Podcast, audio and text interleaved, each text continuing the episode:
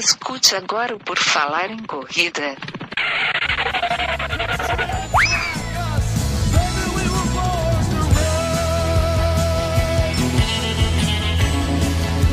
Are you ready to run?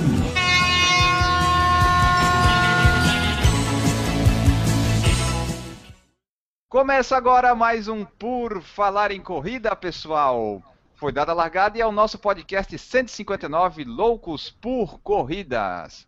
Esse podcast, sempre lembrando, é um oferecimento de Babacalango Confecções. Lá você encontra camisetas de poliamida e poliéster, camisetas de corrida para eventos, uniformes, roupas para esporte e fitness em geral e muito mais. Procure no Facebook por Confecção Babacalango ou entre em porfalarencorrida.com e clica lá no banner dele, solicite um orçamento e seja feliz nessa edição do podcast sobre corridas de rua mais louco por corridas da Podosfera Mundial, nós vamos ter o quê? A participação de Newton Titinho Generini. Tudo bem, Newton?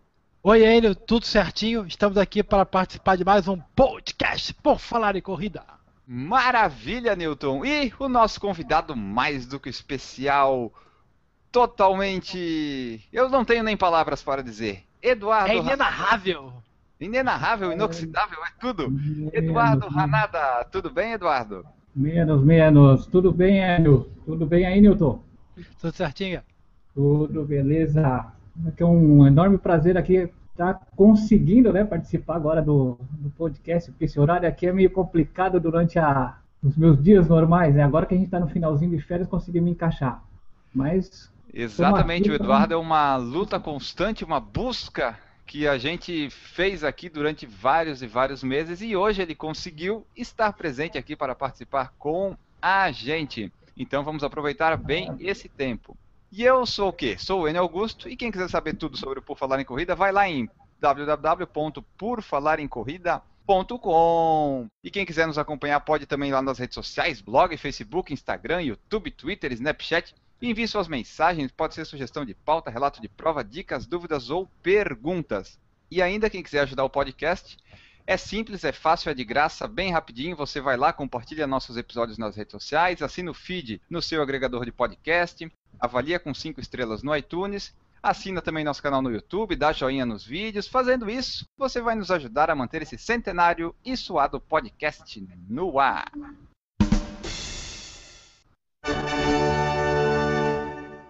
Nesta edição, como dito lá no início, nós vamos ter a presença inigualável do japonês voador, do corredor mais conhecido da grande Florianópolis Santa Catarina e talvez do Brasil, quiçá do mundo, Eduardo Hanada. Talvez você ainda não conheça ele, talvez, mas depois dessa edição, além de conhecer, você vai ainda se lembrar que certamente já viu ele em alguma corrida ou visitou o blog dele, onde ele relata todas as corridas que ele participou, já são quase 200.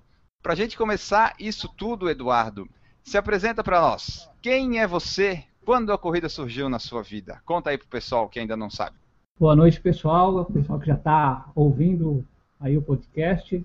Quem sou eu? Na verdade, eu era uma pessoa bem sedentária. Na verdade, desde os meus 20 anos, assim, que jogava futebol, jogava tênis de mesa, fazia as atividades, mas depois dos 20 anos, quando comecei a trabalhar, não tive mais tempo para me dedicar aos esportes e cuidar um pouquinho da, da minha saúde, né? A gente morava em São Paulo, tinha aquela vida louca, alucinante, não conseguia me cuidar direito por lá.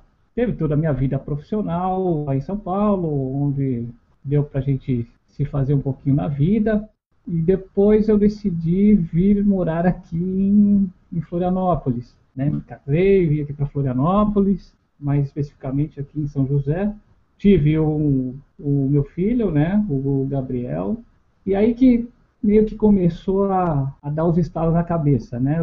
2007, mais ou menos, gordo pra caramba, tinha mais de 90 quilos, com pressão alta, colesterol alto, tudo que tinha de mal, dava triglicerídeos, estava tudo lá em cima enquanto eu estava trabalhando, comecei a ter uma, assim, um certo desconforto e comecei a ter uma dor de cabeça assim que durou mais de 30 dias. Fui atrás de o que, que poderia estar acontecendo comigo tal, ficando preocupado porque o meu filho tinha dois aninhos somente, né? E a gente quer acompanhar, quer crescer junto com ele. Foi aí que eu tive que começar a me cuidar.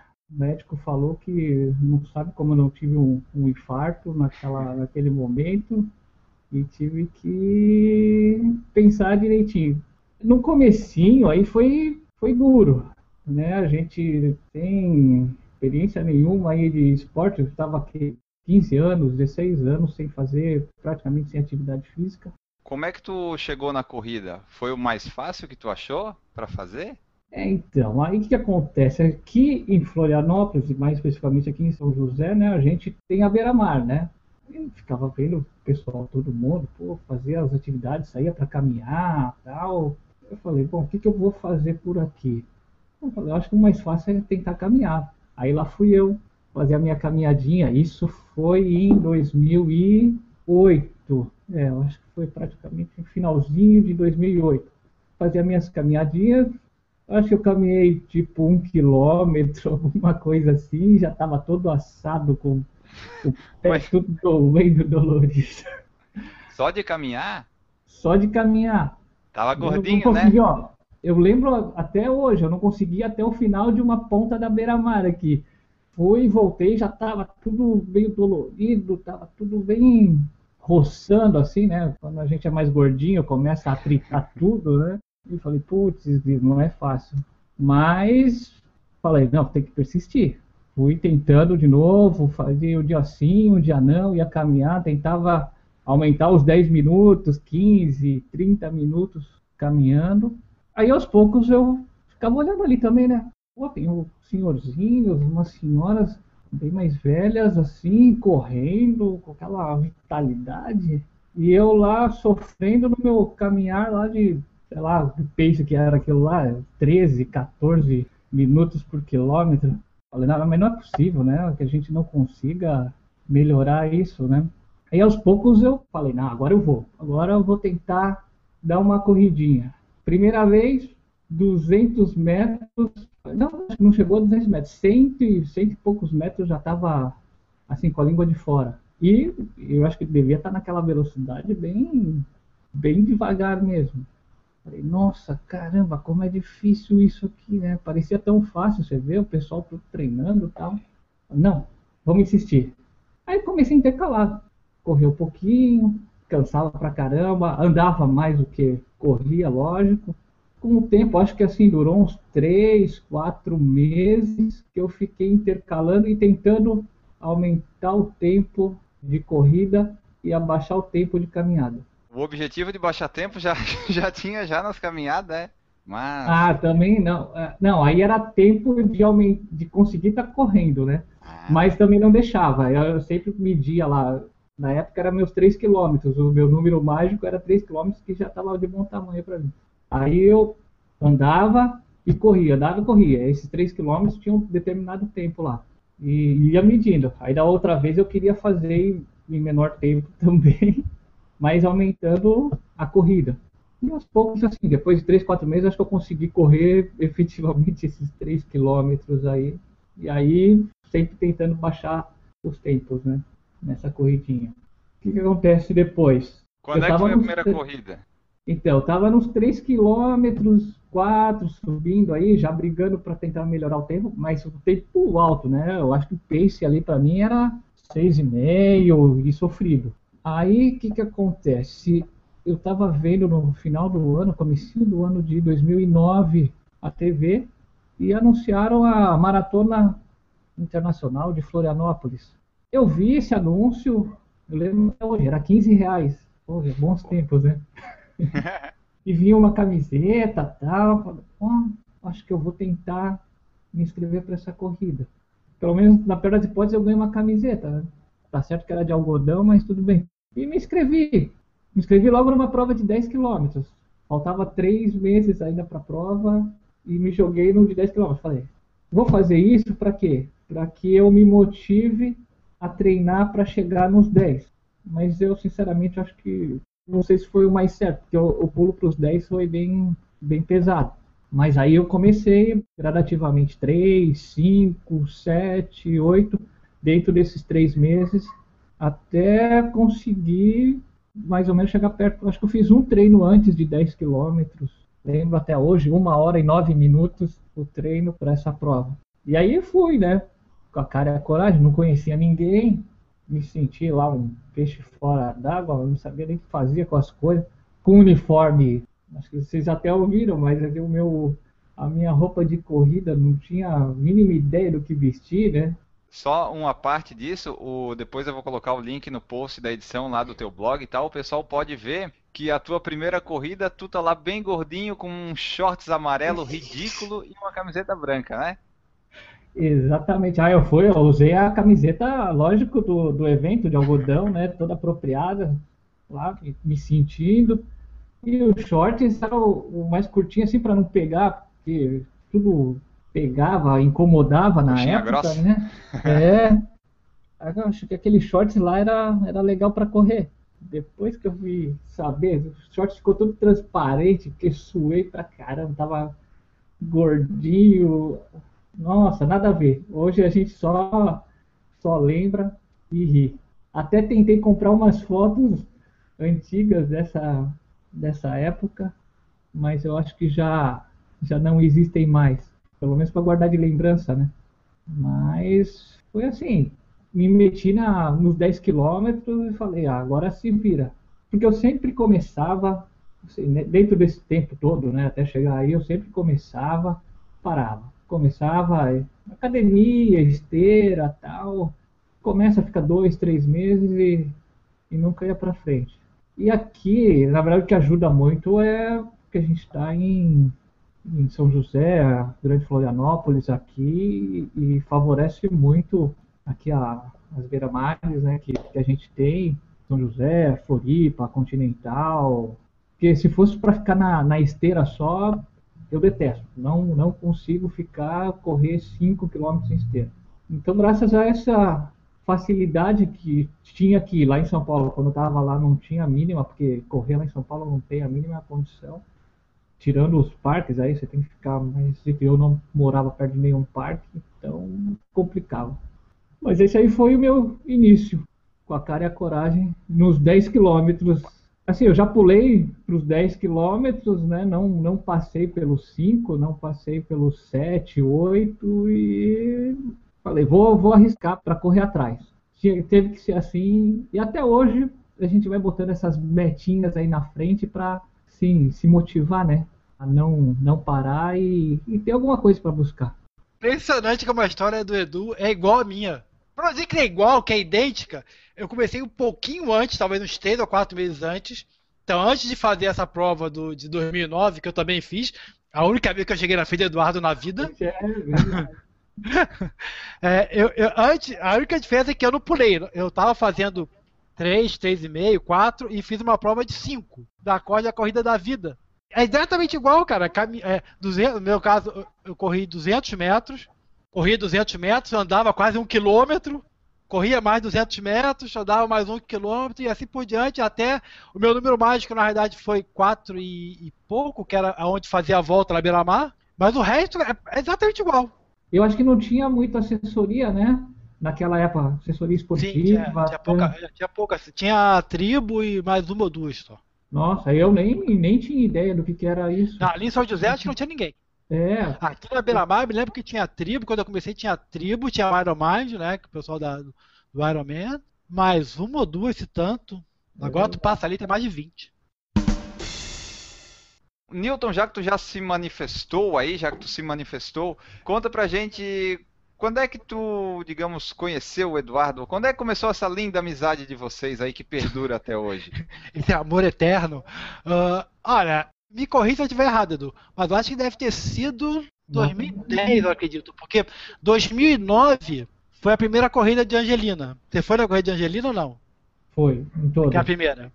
E aí, na pra prova seguinte, que foi uma prova do SESI, SESI ou SESC, ali em São José, não sei se você participou, eu conheci o, o Renato, porque ele tava com a camisa de Angelina e tal, e aí eu falei, pô, você que é o Renato tal, que eu tinha conversado com ele por e-mail, que eu ia na corrida. Naquela época a corrida era de graça. Uma, a, a maratona foi 15 reais e a corrida do Renato era de graça. Bons tempos É mesmo. verdade. E aí eu conheci o Renato, talvez em 2010, comecei em 2010, a gente deve ter começado a participar de provas juntas ali. Verdade, eu também não me lembro específico O Renato eu me lembro que foi exatamente logo depois da corrida de Angelina.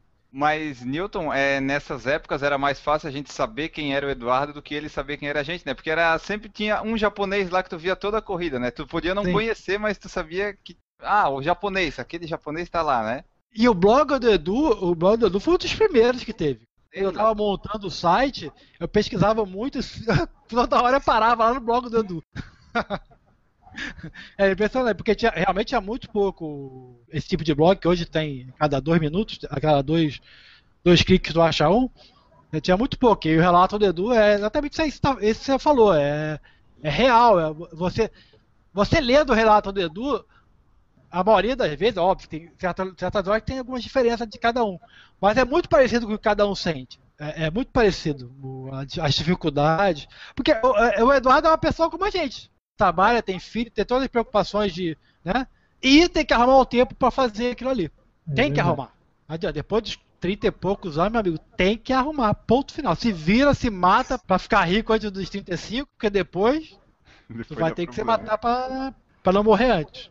É engraçado que até a parte do gordinho se assou todo, né? E a camisa de, de algodão. É exatamente o mesmo relato. O meu caso era a coxa, puta, a coxa que era a pior de tudo. Passava, aí um dia aprendi a passar vaselina, aí resolveu esse problema. Esse problema eu não, nunca mais tive. Mas aí, pô, é exatamente igual. E como tu falou, o blog do Eduardo tá desde o começo. Lá ele fala desde a primeira corrida dele, tem fotos dele lá, tem o antes e depois. Lá tu vai ver ele gordinho, tu vai ver ele magro fazendo recorde aqui. E daí, já que a gente falou do blog, Eduardo, quando é que surgiu a tua ideia de fazer o blog para contar lá as tuas histórias? Tu criou mais para ti, como geralmente a gente faz, ou tu já pensou assim, não, vou fazer e vou servir de referência pro site de corridas do Newton, por exemplo? É, Quando eu era pequeno, a gente tinha aqueles costumes de fazer diário, né? Não sei se vocês chegaram a fazer, mas meu pai até meio que obrigava a gente a fazer um diário, acho que é para aprender a escrever um pouco tal. Quando eu comecei a correr, eu falei, pô, eu ficava procurando informações também sobre as corridas e, era, era bem raro. Eu lembro que o Sebastião também teve o blog, o, o, Renato, até também a gente ficava olhando o que, que o pessoal colocava, como funcionava. Eu falei, pô, preciso de alguma coisa para ir documentando, porque daqui a pouco tudo isso vai, vai se perder no tempo, né? Eu falei, ah, vou documentar, vou escrever num caderno, num Word, não sei se era o Word que tinha, eu falei, deixar aqui. Ah, não, tem os blogs, né? De repente você escreve e pode ser útil. Tanto que assim, agora eu tento até colocar algumas coisas específicas de, de cada prova, tipo hotel, algumas dicas de, do que, que eu, eu passei, porque pra gente fica mais fácil. Quem é marinheiro de primeira viagem para uma determinada corrida fora, sempre acaba apanhando, né? Então, tendo alguma, alguma referência, sempre é válida. Queria ver também como seria a minha evolução. Eu buscava no início como que o pessoal evoluiu. Era rápido? Ela saía assim, tipo, dos 5 km, fazia em 33. Quanto, quão rápido ela vai para 25, 20?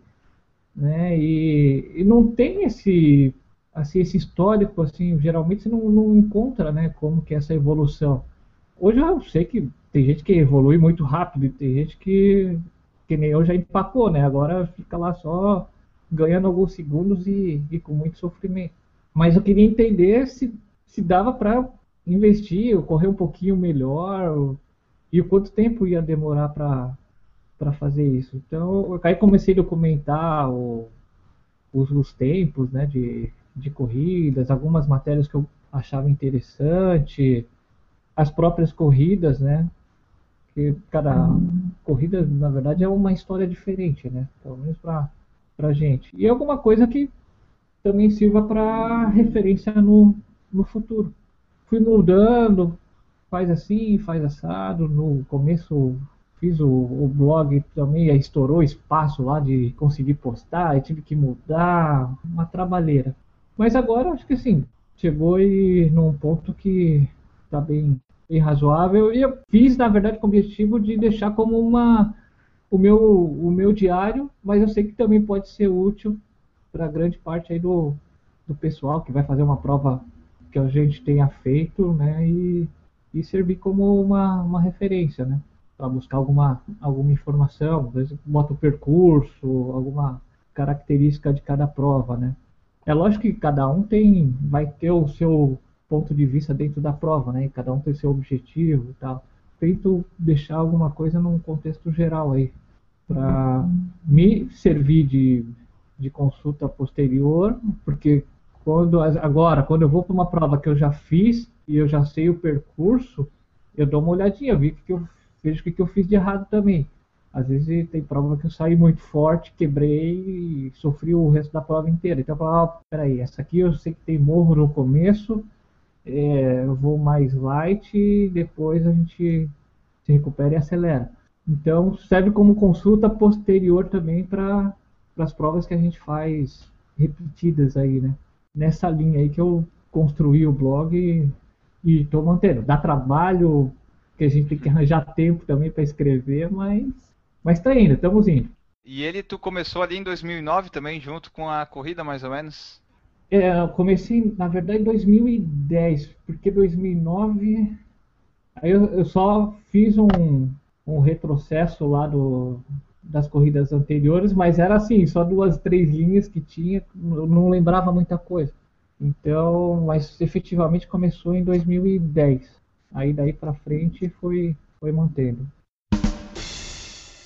Vamos voltar aqui para o, o tema amizade, o tema Newton. Vamos é, entrar no assunto lá é, do Loucos por Corridas, o grupo no Facebook lá que surgiu lá, sei lá eu, em 2010, 2011. Como é que foi que surgiu esse grupo aí, Newton e Eduardo? É, vocês se conheciam e daí decidiram criar? Foi o Eduardo que criou isso aí? Como é que foi?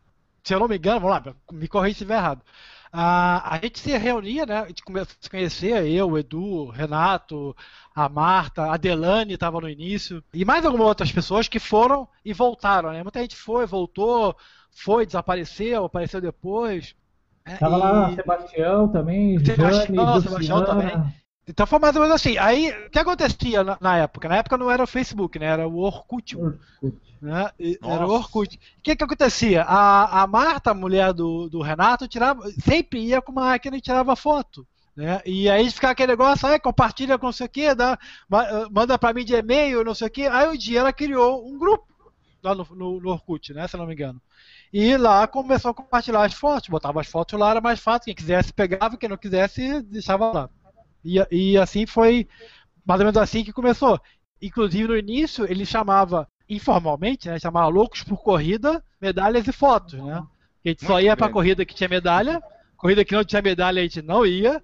E a parte das fotos que a gente era o, foi a razão para que a gente talvez para se uniu mais, né? Tinha mais contato. Depois não, depois com o passar do tempo, passou para o Facebook, foi criado o grupo lá, outras pessoas foram, foram entrando, a Jane, a Ju, depois a Dona Eni, uma pessoa de gente foi entrando. Guilherme, Enio.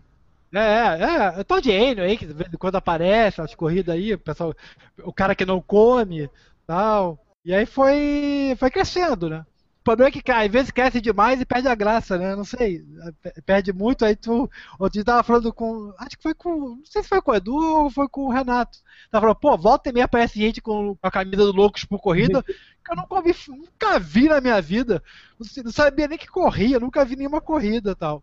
E é chato, é, é chato entre aspas, né? É bom porque você vê que aquele, aquilo que você criou agora anda sozinho. Acho que foi por aí. Foi bem isso aí, naquela né? Acho que a gente começou que, pelo menos no Facebook.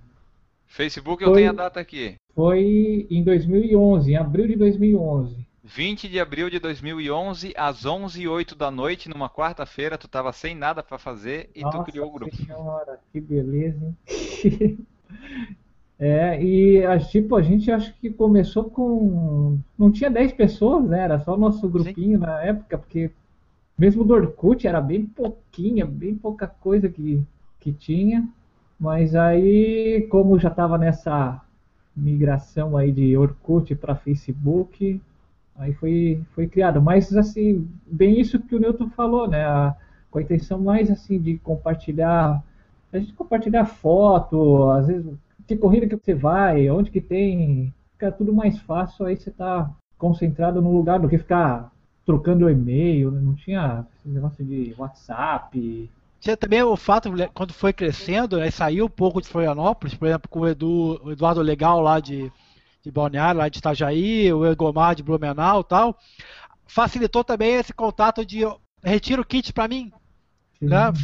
Acontece muito isso, né? O Egomar lá em Blumenau já pegou o kit para mim de Pomerode, o Eduardo Legal lá de Itajaí também já pegou um monte de vezes, e o inverso também foi verdadeiro, a gente pega kit. Normalmente é aqui, aqui em normalmente o, o, o, o, escravo é o Renato, que tira o kit dos outros.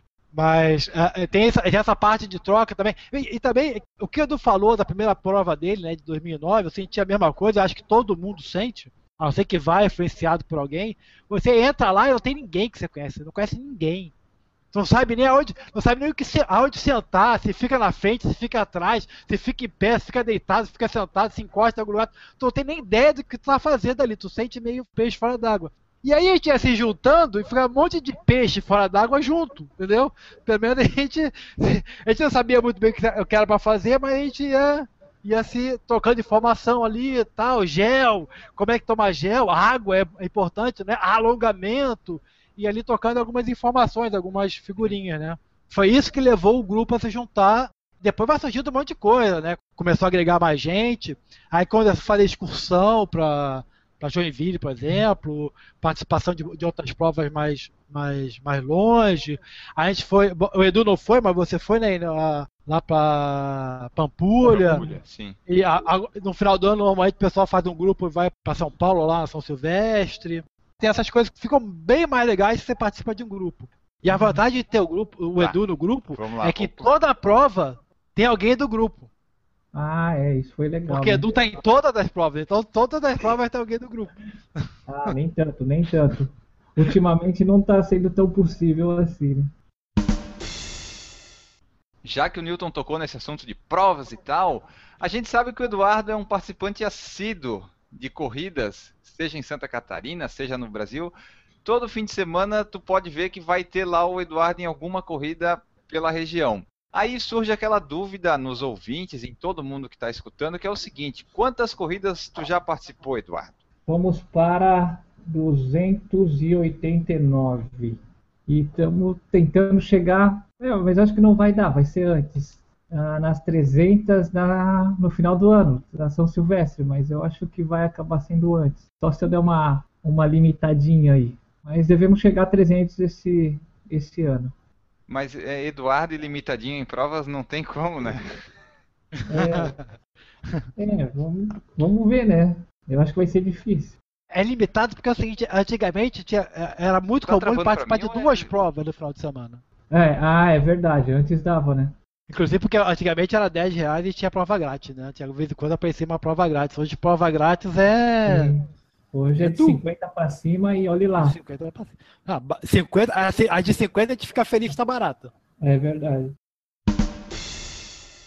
Já que tu falou das corridas aí, Eduardo, o Eric Ito perguntou como é que tu escolhe as provas que tu vai competir. Tipo, tá no calendário tu vai ou tu tem algum critério que a gente não sabe? É, boa pergunta. Nem eu sei direito, mas por conta disso, eu tive que fazer uma agenda lá no, no blog mesmo. Tem algumas provas que a gente sabe que quer participar de, de qualquer jeito, né? ASIC, São Silvestre, algumas meias maratonas. Tem algumas provas que a gente escolhe, já, já sabe que vai fazer né, durante o ano. E depois a gente vai preenchendo, né? Onde tem buraco ali. Na é. agenda a gente dá uma olhada lá no Corridas SC, né? E vamos lá ver o que, que tem de prova na região. Geralmente, para mim, favorece domingo de manhã, sábado para mim é mais complicado de participar. Só uma ou outra que, que a gente consegue ter alguma atividade no, no sábado. Mas geralmente tenta encaixar o que tem, alguma prova legal, né, que esteja acessível também, não, não prejudique muito o bolso. Dura quando tem várias legais durante o mês, né? Aí complica. Mas eu não tenho assim critério, ah, não, é trilha, é asfalto, meia, é maratona. Maratona a gente tem que se programar. Tipo, esse ano aqui eu queria fazer essa de São Paulo e, e uma outra de Santa Catarina e Curitiba, se tiver, né? A de Santa Catarina. Então, e, e as outras vão preenchendo à medida que vai, vai aparecendo mesmo. E geralmente também gosto de algumas mais fora, assim, fora razoavelmente perto, que dê para dar uma, uma viagenzinha, né? Aproveitar, tipo essa do, do Beto Carreiro que a gente fez recente, vai, passeia, corre, passeia, é, Garopaba, na região, aqui também Joinville, né, que foi com a turma, na área Santos. Então, é legal também essas corridas fora, perto também, que dá uma, uma boa preenchida. E algumas fora, né? Brasília, que a gente vai, São Paulo. Ainda não fui para o Rio, né? O Rio ainda eu tenho um certo receio, mas em breve precisamos arriscar uma para lá. Enio, cheguei. Tô atrasado, mas eu cheguei. Opa! Antes tarde do que nunca. Estamos aqui. É, eu, eu já tô quase estrela móvel do programa, mas estamos aqui. Estamos aqui. Aí o, na verdade é mais importante que o Ranada estivesse aqui do que eu. Então eu imagino que isso não vai fazer tanta diferença nessa edição, né? É, hoje tinha convidado, mas é sempre bom ter o pessoal que convive aí, que tem amizade com o Eduardo, que daí a gente pode dar uma contextualizada nas- nos assuntos. Mas vamos em É. frente agora que tu já chegou. Difícil, difícil seria reunir os amigos do Enio, porque o Enio não tem amigos, entendeu? Então, agora do Ranada é fácil reunir os amigos, né, ah, Newton? Na verdade não é fácil, não, tem que ter um espaço grande. É verdade. Manda Dá uma dica, Eduardo, pra quem quer começar, o que, que é mais difícil? É começar, né? O mais difícil mesmo é você. Na verdade, se... eu ficava pensando, né? Por que, que as pessoas não começam? Eu acho que a gente, pelo menos a grande maioria do pessoal que eu, que eu conheço, eles começam por uma necessidade, né? Como igual eu, estava com problema de saúde e, era pesado, tomava remédios a mil aí também para controlar a pressão, colesterol. E, geralmente você está associado a sobrepeso, algum, algum problema de, de saúde, né? Porque fora isso, quando você está na boa, é difícil sair da sua zona de conforto e. Mas o que que fez, o que que fez aquele Eduardo que estava lá obeso, é, como tu falou, de certa forma doente, né? Porque não, o sedentarismo Sim. pode considerar uma doença, né? O que que fez? Porque é, é muito fácil a gente se perceber dessa forma. Garanto que muita gente hoje vivencia esse problema. A gente tem um problema de obesidade grande pra caramba em vários setores da sociedade e a gente vê isso. No entanto, poucos têm aquela vontade de levantar do sofá e parei um pouquinho, vou mudar essa história. Que foi o que o Eduardo falou. Agora, a- acho que a pergunta que o Newton é, fez, acho que vale a pena tu dizer pra gente, ou tentar identificar se tu tem isso, né, Eduardo? O que foi que fez? Qual foi o, o- o ponto de mutação ali? Qual foi o, o motivo da coisa? De ver, pô, tô mal, eu tenho que sair e vai ser correr na rua, vai ser desatar a correr por aí. Eu tinha até comentado no, no início, né? Eu acho que assim, um dos principais motivos de conseguir, como eu, eu quase tive um infarto, e o meu filho lá na época estava com dois aninhos, eu falei, pô, quero você assim com, com a Lia também, você vai falar, pô, Claro. quero crescer, quero acompanhar o crescimento, quero estar junto, né? E isso aí me fez repensar bastante naquela época, que estava tava bem, bem mal. Aí eu falei, pô, não, tem que fazer alguma coisa aí, porque senão daqui a pouco não, não vou estar podendo nem, nem brincar com ele. né? Então, assim, o fator filho, com certeza. E depois também, em alguma das consultas que eu fui de cardio, falou, pô, seu coração tá doente, o seu coração é de uma pessoa idosa, como se estivesse já velho, não sei explicar o, o tipo de doença, mas parece que na volta da batida estava fraco, estava tava estranho e que era um sintoma de um coração já mais velho. Falei, pô, caramba, 37 anos e já tô nessa, né? Aí foi outro gatilho aí que falou, caramba, não, preciso me cuidar. Naquela época, tu imaginava que de repente tu fosse chegar aí a virar um cara com 300 corridas no currículo, cara? Ou tu achava que aquilo ia ser só um. Teve um momento em que disse agora sim, agora eu vou virar viciado em corrida, eu vou me inscrever em todas as corridas, vou todo fim de semana participar de uma prova de corrida. Quando que Ah. aconteceu isso? Nada, esse início aí foi bem brabo.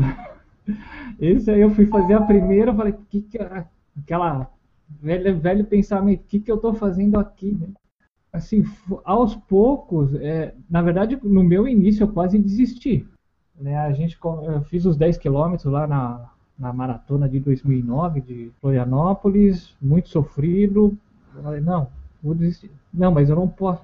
Porque eu sempre, naqueles meus anos anteriores, principalmente em São Paulo, eu começava, fazia esteira, caminhava um pouco, a hora que estava ficando, conseguia andar 40 minutos, parava e não, não voltava mais. Sempre fazia uma atividade física e parava, fazia e parava, até chegar os, os 37 aí. Aí eu sempre ficava pensando, como é que será que eu seria daqui a uns 5 anos? Né? Quando eu estava no início, daqui a uns 5 anos, como que será se eu continuar? Porque eu sabia que eu nunca continuava, né? Uhum. Sempre parava, sempre falei. Então, por isso que isso aí até ajudou também no blog, porque aí eu ficava documentando o que, que eu fazia para me motivar a não parar. Fiz a primeira, aí depois eu fiz a da Corge, aquela da Polícia Militar, foi 7 quilômetros. Não conhecia ninguém, ia para para prova tudo com roupa tudo errada. As primeiras provas assim, vou te dizer que foi bem bem para desistir mesmo, né? o que, que eu estou fazendo aqui? Hoje facilita muito porque a gente já, muita gente já vai com algum conhecido que, que vai fazer um, um pace ou vai junto, né? Acompanha. Mas aquela época eu fui totalmente sozinho, com a cara e a coragem qual foi o último, o último período maior que tu passou sem participar de uma prova, Eduardo? Porque imagino que naquele período ali de dezembro e janeiro, que a gente tem poucas provas para participar, tu deve ter uma síndrome de abstinência. Fica, tu fica tremendo assim, suando na cama à noite. Como é que é esse período quando tu não tem provas todas as semanas para participar? Não, nem tanto. Assim, no começo acho que foi mais. Perceba que é nem tanto. Ô, ô, meu, tu não sabe nada, ele faz a São Silvestre, por que que você acha? Ah, ele não, não tenho a menor dúvida. Lá, da, lá de Balneário, que é, é, ele e mais 10 pessoas, por que que você acha? Não, mas assim, eu acho o período... É, eu tenho... Nem quando eu tu estava machucado, tu deixou de correr? Não, então, foi, esse foi o maior período. Acho que foi um mês e pouquinho. Mas aí oh, eu. Você participou de uma prova? Isso que tava machucado, quase morrendo. Ó, oh, fisioterapia e tudo. 2013. Mas foi sofrido, né? De, de não poder ir nas provas, né? Tu já pensou em se tratar, de repente, desse problema? ainda não, ainda não. Mas é que assim, ó, eu uso as provas um pouquinho também até como treino. Eu encaixo elas como um treino mais forte. Ultimamente eu não a gente geralmente costuma no treino se dedicar àquela, aquela garra de, de tentar baixar tempo e tal, mas para mim agora já não está assim como antes. No início, os primeiros dois, três anos, eu acho que sempre ficava no treino, me matava para ir para as corridas. Hoje já encaixo as corridas, uso como um treino forte. Que nem recente agora eu fiz a, a meia de Brusque, visando a maratona de, da, da ASICS.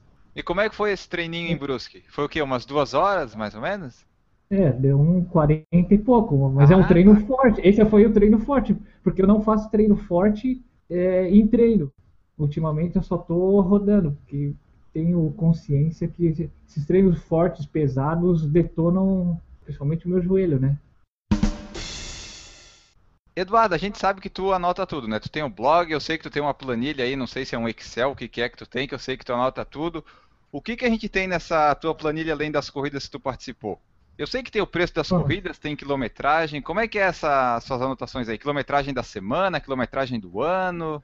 Inclusive, deixa, deixa eu fazer um parênteses antes do Eduardo começar.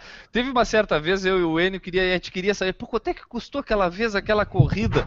E eu, pô, o Enio tem tudo sempre. Eu vou perguntar pro Enio. Pá, o Enio não sabia. Mas o Enio deu a resposta. Eu sei quem sabe. quem era que sabia? Ele. O blog do Eduardo. É isso aí, é a nossa fonte de consulta para dúvidas do passado é o blog do Eduardo. Né?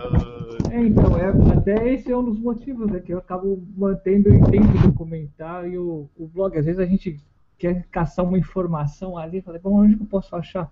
Se for em anotação aqui é até difícil, né? Mas o que, que a gente tem aqui?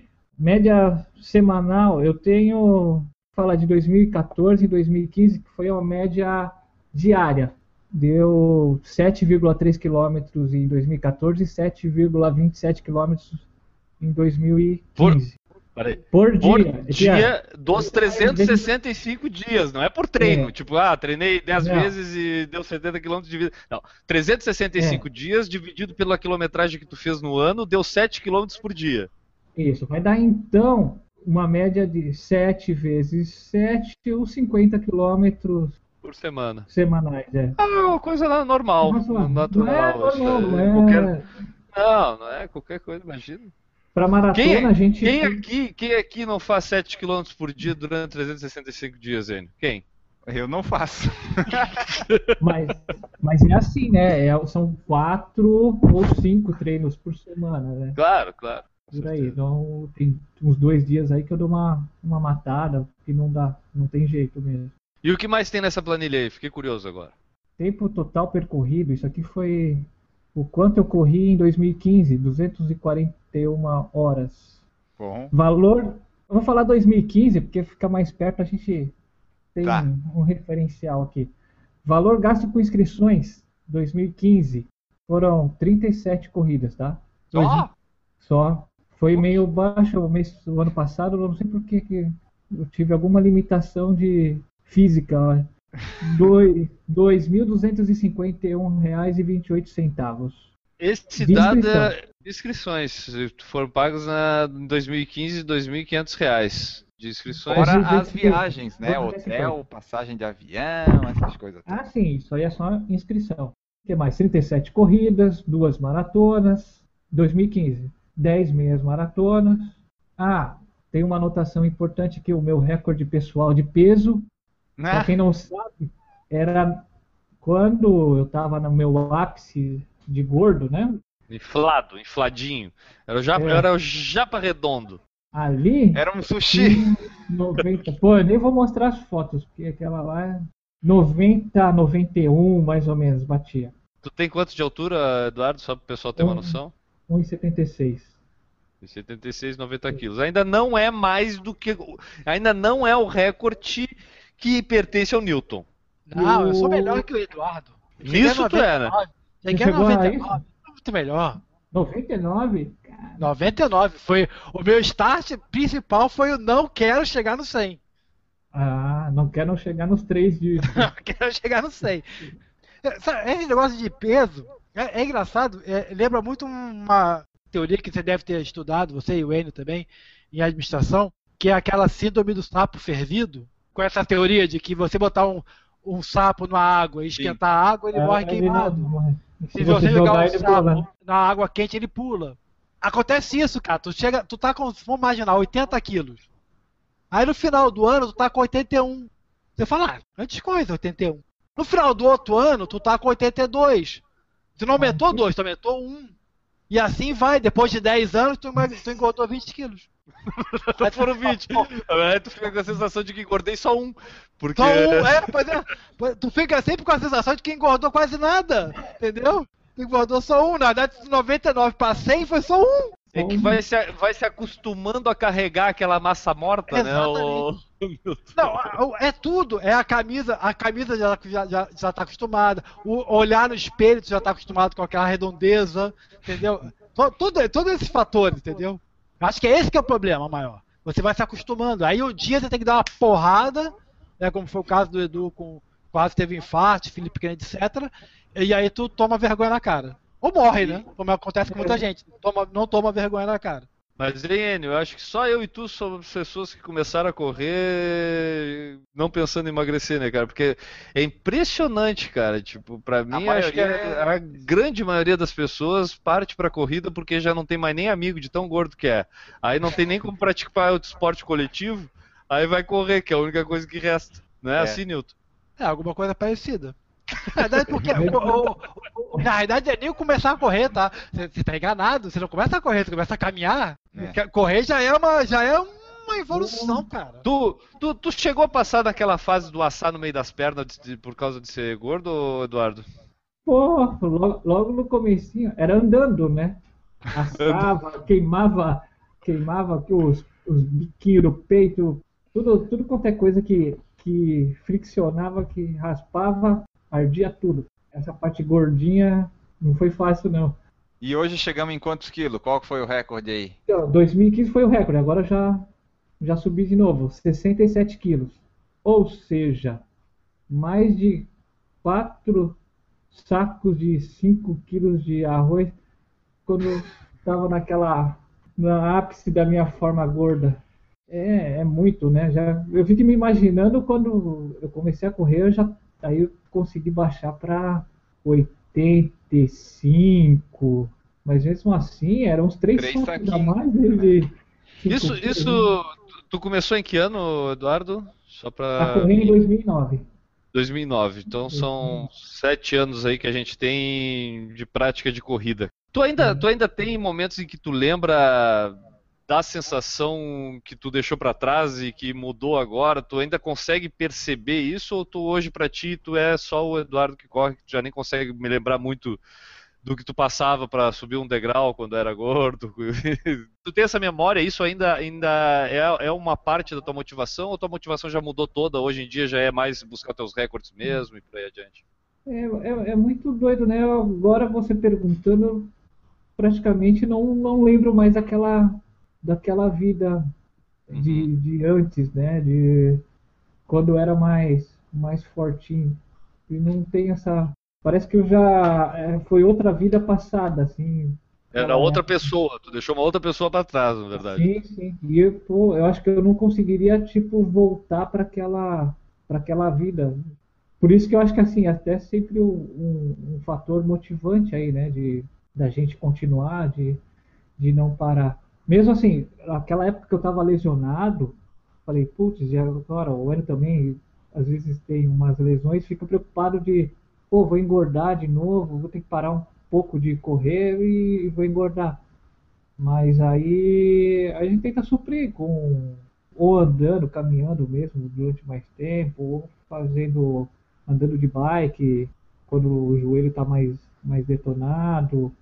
Então, não deixar de fazer assim alguma atividade física mesmo, só se não tiver jeito mesmo, né? Mas geralmente é, é joelho, né, que a gente tem os problemas. É, eu acho que acho que quando a gente ah, vira o fio na questão é quando a gente vê que aquilo já faz parte da gente de verdade, né? Tipo, não é não é uma, uma- um esforço diário para combater o que Ah, sim. foi, foi a- o, o início de tudo, né? Acho que já virou. A tua questão hoje é. Garanto que a tua motivação e o que te faz lá ter, ter medo de perder um dia de treino é não conseguir alcançar o teu objetivo. Não é voltar a engordar, né? Tipo, é não conseguir fazer o teu tempo que tu quer na maratona, é não conseguir fazer. participar das provas que tu quer. Eu acho que a coisa já virou, já se tornou. Eu acho que para quem está iniciando e está escutando a gente, eu acho que esse é um grande exemplo que pessoas que nem Eduardo que praticam corrida todo fim de semana estão participando de prova e conseguem correr bem, né, Enio? Diferente, por exemplo, se eu for participar de todo fim de semana numa prova, pode ter certeza que no mínimo eu vou ter que correr a 7h30, 8 para conseguir aguentar, né? Não vai, não vai ser com alto nível que nem o Eduardo. Mas eu acho que, que, a galera tem que procurar o ponto em que vai virar a coisa, né? Tipo, não é mais pra perder peso. É pra melhorar suas metas, é melhorar seus tempos. Eu acho que é aí que começa a ter graça a coisa. Só complementar aqui, esse dado aqui é pra gente que corre nem é tanto, mas o pessoal que Tá. tá meio fortinho aí, 2015, 2014 eu já tinha notado isso daí. Quantas calorias eu perdi em 2014? Ah, é, quanto? 181.544 calorias. Ah, não, pera aí. Quanto que tem um Big Mac? Pera aí. Eu sei que tu come. Ah, é o que? 700, 800? Big Mac? Deixa eu dar uma olhadinha aqui que daí a gente fala. No Brasil tem 800 calorias, tá. Quantos que foi que tu gastou? 2015, anota 2015. 195.860. Tá. Isso daria pra tu comer 244 Big Macs ponto 82. Vamos lá, Eduardo, aqui ó, a nossa última pergunta que a gente tem no roteiro, depois a gente vai ter a das audiências, né, que tu estava preocupado aí do pessoal, várias perguntas capciosas. É, isso- aí são perguntas de fórum íntimo. Aí a gente vai. Aí tá esperando passar das 10 por causa do, da faixa etária da pessoa que É. assiste. Isso. Exatamente. É, a última aqui que a gente tem anotado é assim, tu gosta tanto dos objetivos, metas, né? Quais são os recordes aí do nosso japa voador? Atualmente. E a gente sabe que tu está sempre É. querendo quebrar eles, né? Sempre querendo correr mais rápido. É, a gente tenta, né? Esse é um dos motivos que nos mantém motivados aí, né? Se não tiver um- uma meta para buscar, é você fica correndo em vão só para perder peso, não, não. Eu sempre busco melhorar alguma coisinha. Então, o que, que a gente tem? 5K. Meu melhor tempo, 20 e 58. Esse ano que eu consegui baixar dos 21, finalmente mas é bem difícil. É, 10K, 43 e 57, também bem no limite para variar, né? Meia maratona, foi na de Floripa, agora recente, 1, 38 e 23. E a maratona que eu sei que tem que melhorar muito, muito, tá desde 2014, a de Poá, 3 horas e 45 minutos e 20 segundos. Essa eu sei que a maratona eu tinha que descer mais, mas essa segunda parte aí da, da maratona que me quebra de conseguir manter. Mas esses são os números que eu tenho e eu acho assim, desses 3 e 5, 10 e 21, eu tô bem no limite. A maratona só que dá para brigar um pouquinho mais. Só que é o que dá mais trabalho, né, para treinar. É, mas nesses aí, nesses desses aí que tu tem, três foram esse ano e ano passado que tu fez, né? Os recordes. Sim, sim, foi isso. Então dá ainda, ainda dá. Ah, não sei, velho. Tá chegando no limite. Eu acho que eu já cheguei no limite. Assim, agora só com o vento a favor, ou aquele dia que você tá. tá tudo correu bem, assim, você deu É, Fazer um estágio na Rússia, ultimamente, É. tem dado bom rendimento pessoal aí, fazer Também. um- um camp, É, né? Período de É, treinamento lá na Rússia. poderíamos tentar outras alternativas, né? Mas aí já não, já não curto. Rola uma frustração, ô, ô, Eduardo, rola uma frustração de não ter nascido no Quênia? Nem um pouco. Gosto pra caramba de correr aqui, de praticar o esporte aqui. Nem um pouquinho. Tá, também não sou obcecado assim pra. Não. bater, Não fico assim. Não, que é isso? A gente não. A gente anota, a gente A gente é que é low profile, entendeu? Eu sou mais pro, eu sou mais pela administração de dados assim, de, de- de ter as informações, do que ficar obcecado, ah, agora eu vou, que eu podia muito bem tipo focar em, não, vou no no 5, não, vou nos 10, vou na maratona. Mas eu gosto de fazer bem de todas, né, um pouquinho de tudo. Talvez mais pra frente eu foque e falar, não, agora eu sei que a maratona eu tenho que melhorar, fazendo, sei lá, sub 3 e 30 aí me dedicar. Mas ainda não estou nesse estágio, não. Maratona é brabo. Duas per- perguntas ainda em relação a essa- essas- esses teus recordes, cara. Tipo, tu é que nem o Enio, assim, que possui alguns critérios básicos para considerar que sejam recordes?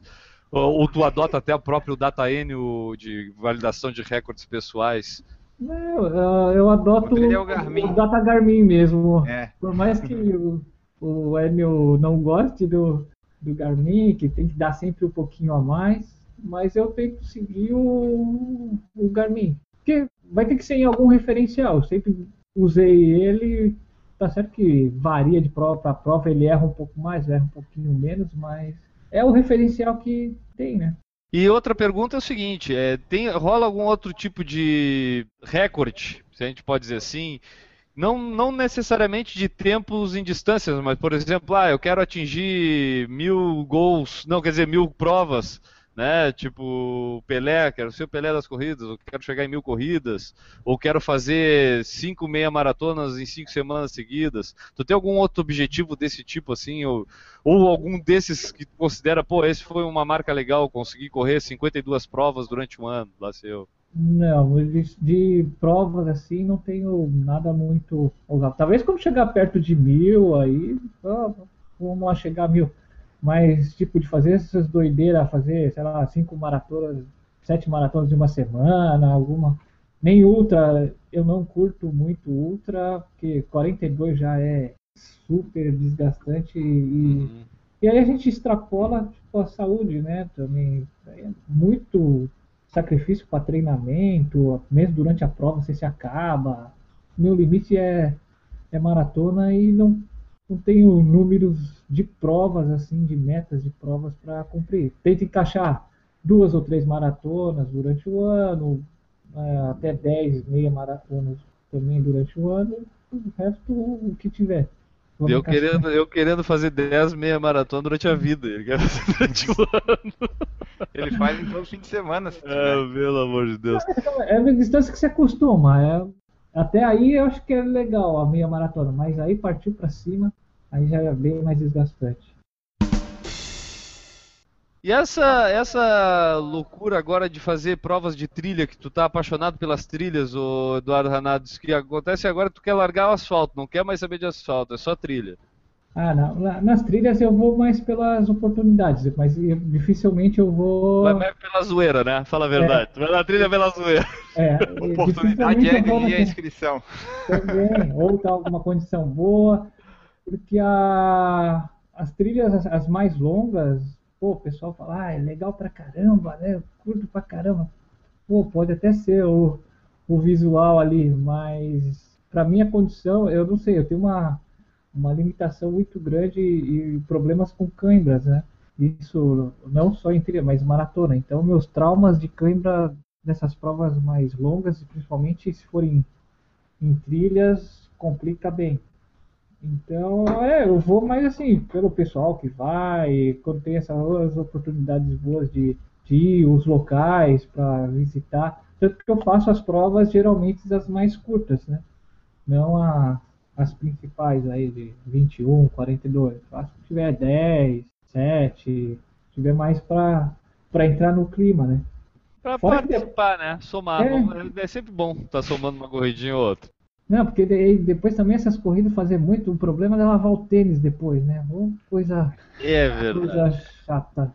Suja tudo, já manchou os tênis aí que eu tinha, agora já tô meio revoltado até com. E aí já aquele tênis laranja que tu tem já não vai mais combinar com não o tá- calção tá marrom. laranja, porque aí já vai estar mais encardido, né? Já, Aliás, aliás, Enio, a gente já falou sobre a questão moda com o Eduardo ou a gente vai pular esse assunto e vai deixar pro próximo programa? Ah, Na verdade vai ser uma pergunta da audiência. A audiência vai É. perguntar, entendeu? Não vai ser a gente. Então vamos aqui. Temos a primeira pergunta aqui do nosso ouvinte, Christian Dior. Ele quer saber é, qual o melhor é, cor para se combinar numa prova de maratona, Eduardo. Porque é, o Newton sempre enfatizou aqui quando a gente falou de ti. Eu não sei se tu já sabe, mas a gente fala de ti pelas costas aqui no, no programa. Ah, pode- eu ouço, É. Pode fala- falar dele que não dá nada, não dá nada. não tem problema. E o Newton sempre enfatizou a admiração dele pela qualidade da tua vestimenta durante as provas. Estou certo, né, Newton? É isso, né? É, a beleza, a beleza da combinação, entendeu? A preocupação da. da para nossa audiência entender. É aquela preocupação da listrinha do calção com a sola do tênis. Se tem que estar combinando, se não tá, se são tons semelhantes, né? É, não pode ter tom sobre tom, se- não. Tem Ah, que ser deixa- combinando. Deixa eu só comentar uma coisa. É, ele tem uma bermuda de compressão preta que tem uns detalhezinhos coloridos que são iguais aos do Nusa Tri. E ele usa exatamente os dois juntos pra, pra combinar, ué. Tu acha que foi coincidência que ele comprou? Ah, tá. não, é. não foi, não foi. A gente tá acostumado a falar isso pelas costas, agora a gente tá falando pela frente do, É. do Eduardo aqui. Eduardo, explica pra gente, Eduardo. Essa tua preocupação é algo assim que demanda muito tempo do teu dia, preparando a roupa pra corrida, separando os tons. Não, não vou usar hoje porque amanhã eu vou combinar esse com aquele. Como é que tu faz? É assim, ó, tudo começou na maratona de Florianópolis em 2009, que eu usei um shorts amarelo e aquela camiseta de algodão que ficou transparente. Não, brincadeira. Na verdade, eu não, não vou falar que eu não me preocupo, mas. É, é bom. É bom, senão eu vou ter que mandar o pessoal olhar tuas fotos, que aí vai ver que tá mentindo. No comecinho, no comecinho, quando eu corria, nem conhecia a bermuda de compressão. Aliás, eu viria conhecer, eu acho que o Énico e vocês que estavam usando mais. Eu era adepto mais do, do shorts mesmo, né? Mais curto, ficava mais leve, não, não pegava nada. Quando eu tinha pouca roupa, você vai coloca uma, não tem essa de combinar, né? Já a camiseta que você tem, a melhorzinha para correr, a bermuda eu só tinha uma também, colocava aquela. Antes não tinha tanta essa preocupação. Com o, tempo, a gente vai comprando um azul, um verde, um laranja. A gente, vírgula. A gente, eu, eu, Aí as camisetas também você vai tendo de várias cores tal, e e o tênis também, né? Tem uns tênis que é, é bom que ele é multicolorido, porque aí já combina com tudo. Então, assim, no começo eu não combinava porque não tinha, era um a um e olhe lá. Agora, como a gente vai comprando algumas, algumas peças, quando vou participar, a gente tenta deixar mais ou menos num, numas mesmas cores, né? Não muito... E é legal que hoje, agora a gente pode, inclusive aqui no, no programa de hoje, a gente está é, divulgando aí o serviço que o Eduardo está prestando através do blog dele. Quem quiser pode acessar lá e deixar nos comentários, ou mandar até as fotos para ele, porque ele está dando conselhos de, de moda para corrida. Você manda sua foto com a roupa que está pretendendo, pergunta para ele, tá legal, não tá legal? O Enio mesmo tem feito isso toda semana, né, Enio? Manda lá ah, pro Eduardo, o Eduardo te aconselha. Ele, é, ele tá, tá, tá, trabalhando contigo, né, Enio, na, na consultoria, né? É, depois que eu me consultei com ele, eu nunca mais usei um tênis de cada cor na corrida. Viu? Já começou a melhorar a coisa, já tá usando as bermudas na cor do tênis, já tá, já tá conseguindo chegar lá. Vamos agora às perguntas da, da. Essa foi a primeira pergunta da nossa audiência que a gente teve aqui. Qual é a outra pergunta que a gente tem aí? O, a primeira aqui, ó, do Maurício Lucas. Prezado Eduardo Hanada, carinhosamente chamado de japonês voador. Acompanho o teu blog há algum tempo e percebo a dinâmica de tua vida nesta área em que tu praticas voos rasantes. Se me permites, explique-nos. Para exercer tal regularidade na atividade em questão, como tu concilias treinamento, profissão e família? Obrigado aí pela pergunta, Lucas. Então, na verdade, é bem complicado, né? Tanto que até para participar aqui do podcast, para conseguir data, arranjar, foi difícil. Antigamente a gente sempre arranjava uma desculpinha, né, pra, pra treinar. Falava, pô, hoje eu tô cansado, eu acordo cedo toda, todos os dias, chegava à noite tava, tinha que fazer a comida, arrumar alguma coisa. Faz parte aí também dessa motivação aí de, de, de correr, tentar arranjar essas, essas brechas aí que, a princípio, eu acho que a gente sempre tem, mas é que a gente prefere dar aquela de vez em quando né? tu acha uma brecha para ir trabalhar, assim, é, né? Tipo, as brechas para correr é a obrigação do dia, né? É, porque a minha vida também é assim, não, não, é, não é fácil. A gente acorda cedo, tipo, acordo 5h40, 5h45 para ir trabalhar, tem aquele dia, aquele dia cheio. Então, a semana, para mim, só para vocês terem uma ideia, durante a semana, o que eu tenho de brecha para treinar é entre, sei lá, 3 e 5 horas da tarde, alguma coisa por aí. E que é um horário, pô, às vezes, bem, bem ruizinho. Que aí tem que pegar o meu filho, fica comigo, a gente brinca. É, eu já não. A noite já para mim já não, não tenho que, que fazer, né? Não tenho essa liberdade. Muita gente treina à noite, uhum. depois do expediente. Eu não, minha brecha é no, no meio da tarde.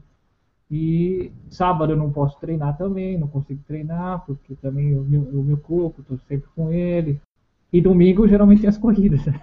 Então é, é bastante complicado, porque tem aqueles dias que você fala, pô, hoje eu não estou afim de, de ir, mas por outro lado, pô, se eu não for hoje, amanhã não vai dar porque eu tenho que fazer tal coisa. Tanto assim que eu nunca, eu não trabalho com planilhas, né, de, de treino. Eu podia pegar e até tem bastante revistas ou de assessorias, aí, ah, usar uma planilha de, de treino. Ultimamente eu estou indo bem no o que dá para fazer e como eu estou me sentindo. Eu sei, para treinar para uma, uma maratona é um pouquinho mais complicado. Até tirei férias agora recente para poder treinar para maratona. Mas aí eu tento encaixar o que? É um treino longo, um pouquinho mais longo, né? Um treino de, de tiros, que eu fazia antes, agora até abortei e um treino mais leve, só de rodagem. É o que eu tento encaixar aí na, na sequência para estar tá fazendo. Aí, agora eu evitei tiros porque eu estou sentindo assim que para não me não me machucar, porque eu sei que tiros e, e corridas fortes eles detonam um pouquinho o joelho, o próprio pé também. Estou primando mais pelas pelas rodagens. Só que eu tenho esse horário aí, é três e meia, só que eu já acabei de almoçar recente, aí fica meio pesado aquela coisa. Então o que, que eu faço? Eu vou quando, quando dá. Eu não fico pensando muito não. Mas geralmente eu consigo fazer uns três treinos durante a semana e no final de semana geralmente tem a corrida no, no sábado à noite ou no domingo, né? É, mas não é fácil não. Tem que fazer você se acostumar a essa rotina. Assim, se você ficar naquela de, pô, é uma obrigação, é, não dura muito. Ah, e outro grande, outra grande motivação que eu tenho é de a liberdade de comer, né? Então eu faço esses treinos também, não só para bater os recordes, mas eu fico livre para comer o que eu quero. Pode no seu ideal, eu sei que poderia melhorar na corrida se tivesse um, uma alimentação melhor aí. Pô, mas eu gosto de, de que todo mundo gosta aí, né? Feijoada, churrasco, pizza. Indo ao encontro dessa colocação do Eduardo, a gente tem eu vou juntar duas perguntas em uma só, tipo o repórter que faz pergunta em coletiva de futebol, que dele vai poder responder, que são as seguintes. O José Vieira perguntou assim: Eduardo, por causa da corrida você deixa de comer tipo pastel, pizzaria, churrascaria, cerveja, só come dieta de nutri e suplemento? Uhum. Essa é uma pergunta, tá? E a segunda é a seguinte: Ana Paula Marcon, acho que o Eduardo conhece. Acho, né? Já tenho contato com o Eduardo por motivos óbvios. Porém, gostaria de fazer uma pergunta, a qual não é uma pergunta retórica, mas que me surgiu hoje na ocasião dessa entrevista do PFC. Nós sabemos que no meio esportivo, Eduardo, até mesmo amador, alguns atletas, para ganhar alguns segundos, utilizam de substâncias legais e ilegais para aumento de desempenho. Exemplos: Cachaça. suplementação, whey protein, injeção de vitaminas, anabolizantes, broncodilatadores, dentre outros. Pergunto, qual a sua opinião sobre o tema? Em relação à alimentação, na verdade, eu sou bem adepto daquela. Eu corro para comer, né? Então, não tenho. Aliás, a minha alimentação, não digo que assim, é das piores, mas eu também não, não fico me limitando. Como pastel, como pizza, como cachorro quente, churrasco, feijoada. A gente tenta é uma não draga. exagerar. É, a gente tenta. Mas não no mesmo de... dia, tá, galera? Não é para comer isso tudo no mesmo dia. É, Passou dos 21 quilômetros aí, então, pô, aí vale tudo, né? Mas a gente controla. Eu sei que poderia ter uma alimentação bem, bem melhor. Na tua planilha existe esse controle de déficit e. ou não, isso, isso não, tem ainda? É uma ideia nova tem. agora. Essa é uma Ah, mas esse é um negócio que eu não quero controlar. Eu quero sentir vontade e, e comer, não, não ficar nesse controle aí. É lógico que quando, sei lá, vou comer uma pizza, alguma coisa mais pesada, né? Um, e, um e o whey protein, BCA, alimento, Centrum, hum, é, Viagra, essas coisas assim? Ainda não. Não, nenhum, nenhuma substância. Eu, só para as maratonas em 2013, eu tomei um suplemento, mas assim, tipo um suplemento acho pós-prova, alguma coisa para me recuperar, porque fazia uns treinos chegava bem, bem detonado. Mas de outras substâncias, assim, BCAA, bronquiodilatadores, o que mais que tinha aí? De... L-carnitina. É, tinha é... né? Os... Nada Alface, que acelerasse. Essas coisas que não prestam, mundo leu nada disso. Não, nada que acelerasse assim. Porque assim, nunca fui muito a fundo então, se fizéssemos o antidoping no Eduardo, a gente não. Provavelmente ele não, não seria pego no antidoping. Provavelmente não. Só se eu tomei alguma coisa que, que eu não sei. Não, mas assim, é, talvez vitamina, algum complemento, eu acho até, até legal, né? Fiz assim, os exames, minha vitamina D, por exemplo, está baixa. Até deveria tomar e estou enrolando para tomar. Mas tipo suplemento, alguma coisa que venha suprir a deficiência do organismo que você hoje tem, pô, não vejo grandes problemas.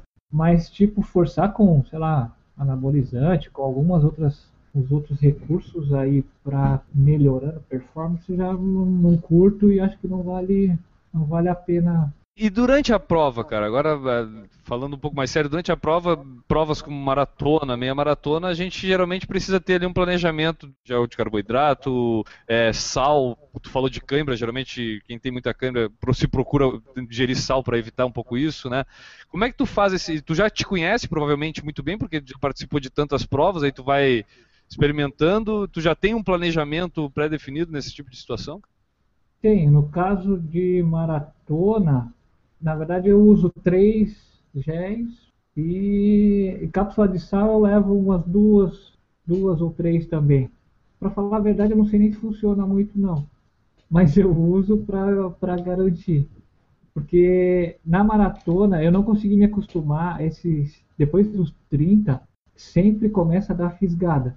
É, é incrível. Mesmo eu já tomando esse, o, a cápsula de sal, os géis, tudo não, não tem jeito. Aí vai de eu conseguir controlar essa, essas fisgadas. Né? Mas eu tomo, por enquanto é isso. Eu preciso ainda acertar o que, que tira as câmeras. Não sei se não vai ter. Chega uma hora que vai ter jeito. É, que esse é. é o meu maior problema nessas provas longas, né? De... Agora, meia maratona eu já uso um gel e olhe lá, às vezes nem uso gel e nem cápsula de sal. Meia maratona vai bem, bem de boa. O José Vieira, ele fez a seguinte pergunta também, ó. É, primeiro ele falou assim, ó, como estava muito acima do peso, não me animei a entrar num grupo de corrida ou assessoria esportiva. E o que tem me mantido treinando, já baixei dos 112 para 100 quilos, foi o blog Minha Vida de Corredor do Eduardo e o podcast Por Falar em Corrida. E a pergunta dele é a Viu? seguinte... Emagrece mais que Herbalife. Tem pessoa que paga para Herbalife para emagrecer. Nós não cobramos nada, é. né? Não, nós só motivamos. E a pergunta do José é a seguinte: quando vai sair um livro? Oh, meus parabéns, José. Isso aí. É bem interessante, né? Vou só comentar um outro negócio. A gente no começo, que está empolgado com as corridas, fica sempre comentando, falando com as pessoas né, ao seu redor. Não, vamos correr, é legal, tal, faz bem tal. Aí você já meio que desconfia, pô, vocês devem estar tá ficando meio chato esse, esse discurso, né? E o, o blog, na verdade, também eu, um dos motivos de deixar feito isso daí é porque é um negócio que você vai quem acessa quem tem vontade, né? Quem corre atrás. Chega de falar, não, eu não vou ficar mais convencendo ou tentando convencer alguém. E naturalmente a gente tem retorno aí do, do blog, até do podcast e tal, do pessoal assim se consultando ou tendo como referência ah, as postagens aí e se motivando para participar. É, o que eu queria falar é assim, é, a gente tem essa fase que quer empolgar, mas um, é um ou outro que acaba entrando aí nesse meio da corrida que você está lá falando toda hora.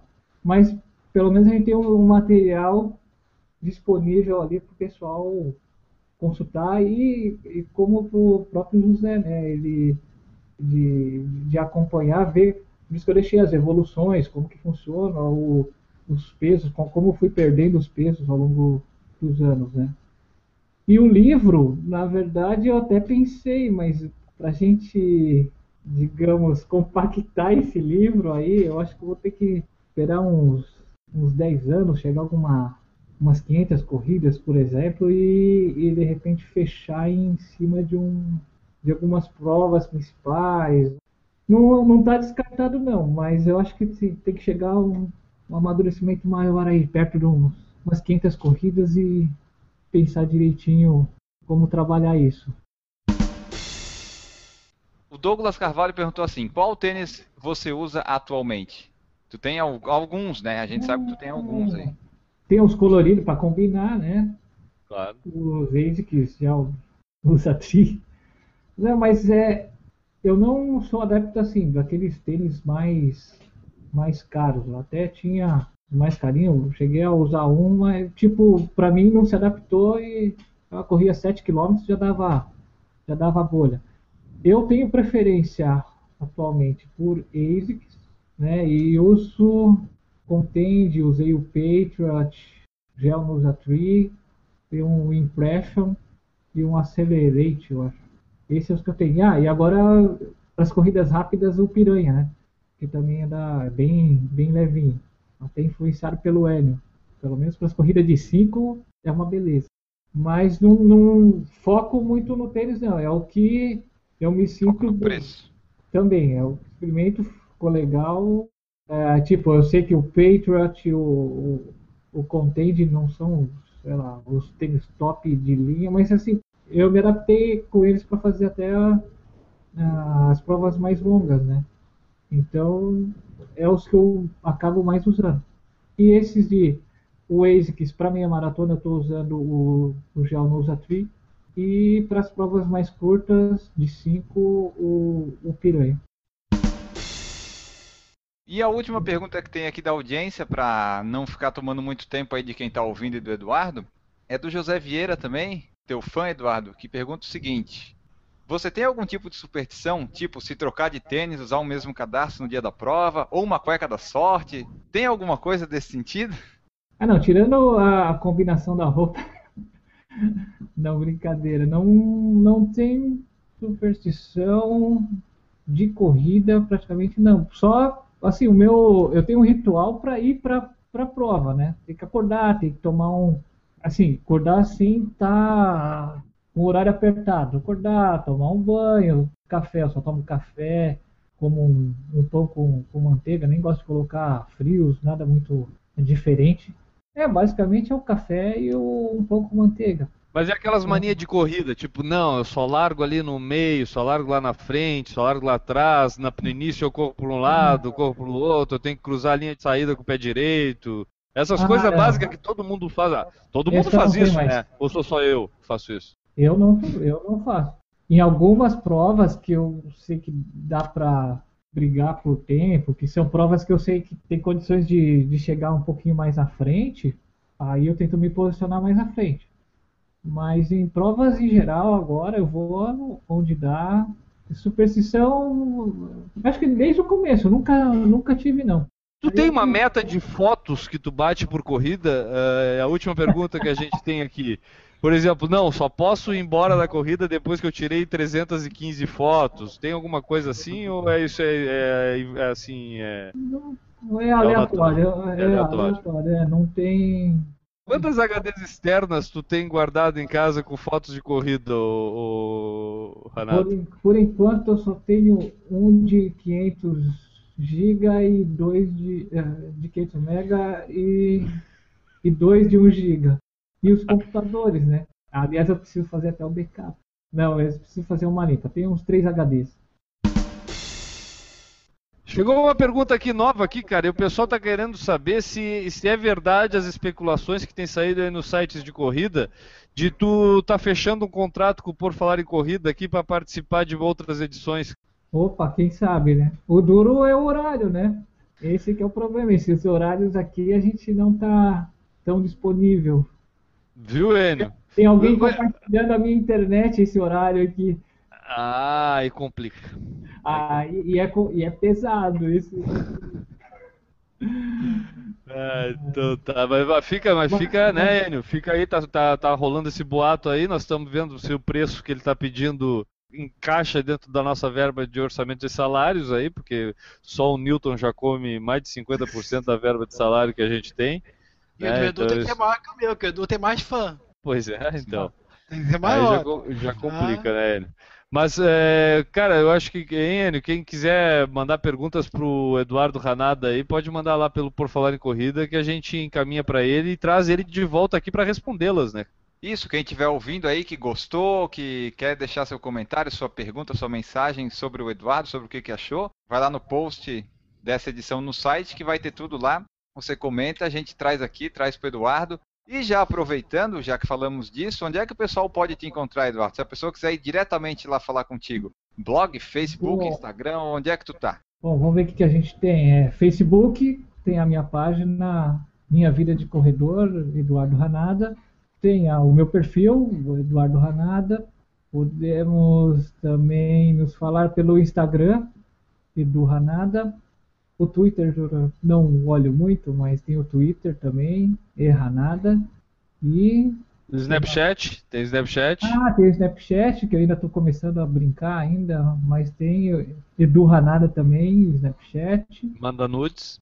Não. Agora não, não pode mais. Ah, não pode. e.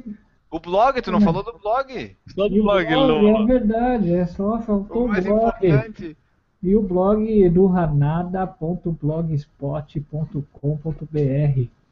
Lá eu tento documentar as corridas que eu participei. E agora já são o quê? 289 provas. Se vocês tiverem assim, alguma dúvida, quiserem saber um pouquinho de como foi a prova, Vou estudar um pouquinho a prova um pouquinho pra frente. Só, só, só pra gente ter, ter uma, uma noção, Enio, eu vou brincar aqui, ó, 289 provas, é isso, Renato? Isso. 289 provas. Enio, a gente faz semanalmente esse podcast, há pelo menos aí, vamos dizer, um ano e meio, dois anos, eu acho já, né? Que a gente faz Desde semanalmente. 2000 e- Desde outubro de 2014. A gente faz essa, essa poioca aqui desde 2012 e a gente não conseguiu chegar ainda nem na edição 200. O Ranada já tá na corrida 289, cara, pra tu ter ideia de o quanto difícil é somar esse número, Enio. Não, pra tu ter ideia de como é difícil, se somar as minhas corridas, as tuas e as do Newton, acho que a gente não chega em 289. Ah, não chega. Não, é. As do Newton não sei, porque o Newton tá correndo já faz uns, alguns séculos, então de repente ele já tem aí próximo disso. Mas a minha, as O minhas pessoal acha coisas- que foi o Feidípedes que foi levar as mensagens, né? Não foi, não. Na verdade, ele só pegou da mão do Newton e morreu. né? Porque quem correu tudo foi o Newton. então tá, galera. Mas é isso aí, né? Manda perguntas aí pro Ranada, pro porfalarecorrida.com. E quiser mandar mensagens também, comenta sobre a história aí, pelo menos partezinha dela, né? Que o que a gente consegue contar aqui no podcast é uma partezinha bem pequenininha da história do Ranada e do que ele é aí para pro mundo das corridas, que é um cara que só pelo blog já é uma fonte de registro de corridas gigantesca, né? Fora o que ele deve ter de história para contar por aí. Quer saber mais? Vai lá no blog do Eduardo que lá tem tudo. Lá você fica, tu tipo, tu se vê na prova. Tu tem a sensação das coisas que aconteceram na prova. É muito detalhado lá. Um dia eu vou conseguir fazer uns detalhes de prova tão bom quanto ele faz. É isso, Enio. Dando sequência aqui ao nosso podcast, a gente tem que fazer aquele momento das mensagens do pessoal que nos escuta e entra em contato com a gente, né? Exatamente. Hoje a gente tem uma aqui que eu achei bem legal que a gente recebeu no PFC 156 Dúvidas de Corrida, da Kelly Meira. E a gente vai trazer aqui essa mensagem hoje aqui para vocês. Olá, rapazes, adoro vocês. Sou corredor iniciante e descobri o podcast de vocês por acaso, quando instalei um aplicativo no celular que tem vários podcasts. Por acaso é mais gostoso. É, o acaso tá aí, o acaso vai nos proteger enquanto os aplicativos existirem com podcasts. Tá Desde tentou então- fazer uma paródia com o epitáfio do Titãs, com a internet que é utilizada. Muito lindo, velho, muito lindo. Mas segue, a- segue a não mensagem da Kelly aí pra nós. É, não deu certo, desculpa, Kelly. Desde então, não perco, ouço todos. Amei o que vocês gravaram com o Fly, que por sinal acabei assinando o canal dele. O Fly tá nos devendo já uns 3, 4 assinantes. hein? Já estamos. A gente vai mandar a fatura. A gente vai esperar chegar em 10 e a gente manda a fatura pra ele lá. É. Mas falando deste PFC 156 em específico, ao contrário do que vocês falaram, eu aprendi sim algumas coisas com ele. Duas, na verdade. Um, Olha só, sab- Enio, quem diria? Alguém aprendendo alguma coisa com o podcast nosso. É, é, é tipo um mau exemplo, a gente fala, né? Eu acho que deve servir pra isso, vamos ver. Um, eu não sabia que não era legal usar roupas de algodão para correr. Na minha ignorância, roupa de algodão era boa para tudo. Dois, eu também não sabia que os corredores pipocas incomodavam em uma prova. Ainda bem que nunca fiz isso, Rio Grande do Sul, Rio Grande do Sul. Vou participar de uma prova. RS, RS. Vou participar de uma prova pela primeira vez em setembro de 5 km. Como disse, ainda sou iniciante, não consigo correr os 5 km sem alternar com umas caminhadas, mas estou treinando para conseguir. Nossa, acho que escrevi demais, mas eu queria muito me corresponder com vocês porque realmente me tornei fã. Parabéns pelo trabalho, conseguem abordar o assunto de forma descontraída e sem nenhuma arrogância. Amo! Um grande beijo para todos. E quando vierem participar de uma- alguma corrida em São Paulo, podem se hospedar na minha casa. É simples, mas é limpinha. Tá aí, Enio. Então, cara, pô, que mensagem legal. Eu acho que ela escreveu de menos. Só deixando bem claro, porque eu gosto quando a gente recebe mensagens assim, eu gosto de continuar lendo. E quando é elogio, a gente quer ler até, até mais, né? Ah, não, mensagem assim, pode mandar, pode fazer uma redação que a gente lê aqui, não tem problema. Foi bem legal a mensagem dela. A gente torce para que daqui a pouquinho ela já esteja correndo os 5 km, né? Continua com os treinos aí devagarzinho. Daqui a pouquinho, na prova lá de 5 km dela, ela vai estar correndo direto. É isso aí. E o Enio, inclusive, já anotou ali o endereço e já está programando a próxima viagem, que ele já desconsiderou o custo de hospedagem lá em São Paulo, né? Ah, é, São Paulo já. São Paulo, Curitiba, eu tô mapeando, né? São Paulo, Curitiba, Brasília. Londres, É, San tem Diego. Londres também, tem lá San Diego, Londres. É, eu tô mapeando onde, tá- onde tem hospedagem de graça. Mas um detalhe Pô. da mensagem da Kelly aqui que eu gostei, que ela colocou aqui assim, ó. de forma descontraída e sem nenhuma arrogância. A gente não tem como ser arrogante porque a gente não sabe do que tá falando. Não tem como ser arrogante, né? E Nem eu se a gente quisesse ser arrogante, a gente ia conseguir, né? Mas eu acho que é é um pouco de arrogância nossa achar que a gente não é arrogante também, não é? Pode ser, pode ser também. Acabamos de ser arrogantes, desculpa. Ah, então tá, ele Augusto. Essa foi a mensagem de hoje, né? Isso. Então tá, obrigado, Kelly. Obrigado mesmo. E olha, não- que não seja a última mensagem. Continue comunicando-se com a gente, que a gente adora receber mensagens. Vamos adiante, é hora de encerrar este podcast, é hora dos abraços finais. Eu vou começar pedindo para o Newton Generini, o cara do corridasbr.com.br, deixar o seu abraço final aqui no Por Falar em Corrida. É, Um abraço para o pessoal que está aí assistindo hoje ao vivo, mais gente do que normal, com esse famoso Edu Ranada, atraiu muito público. Então um abraço a todo mundo que está nos assistindo ao vivo.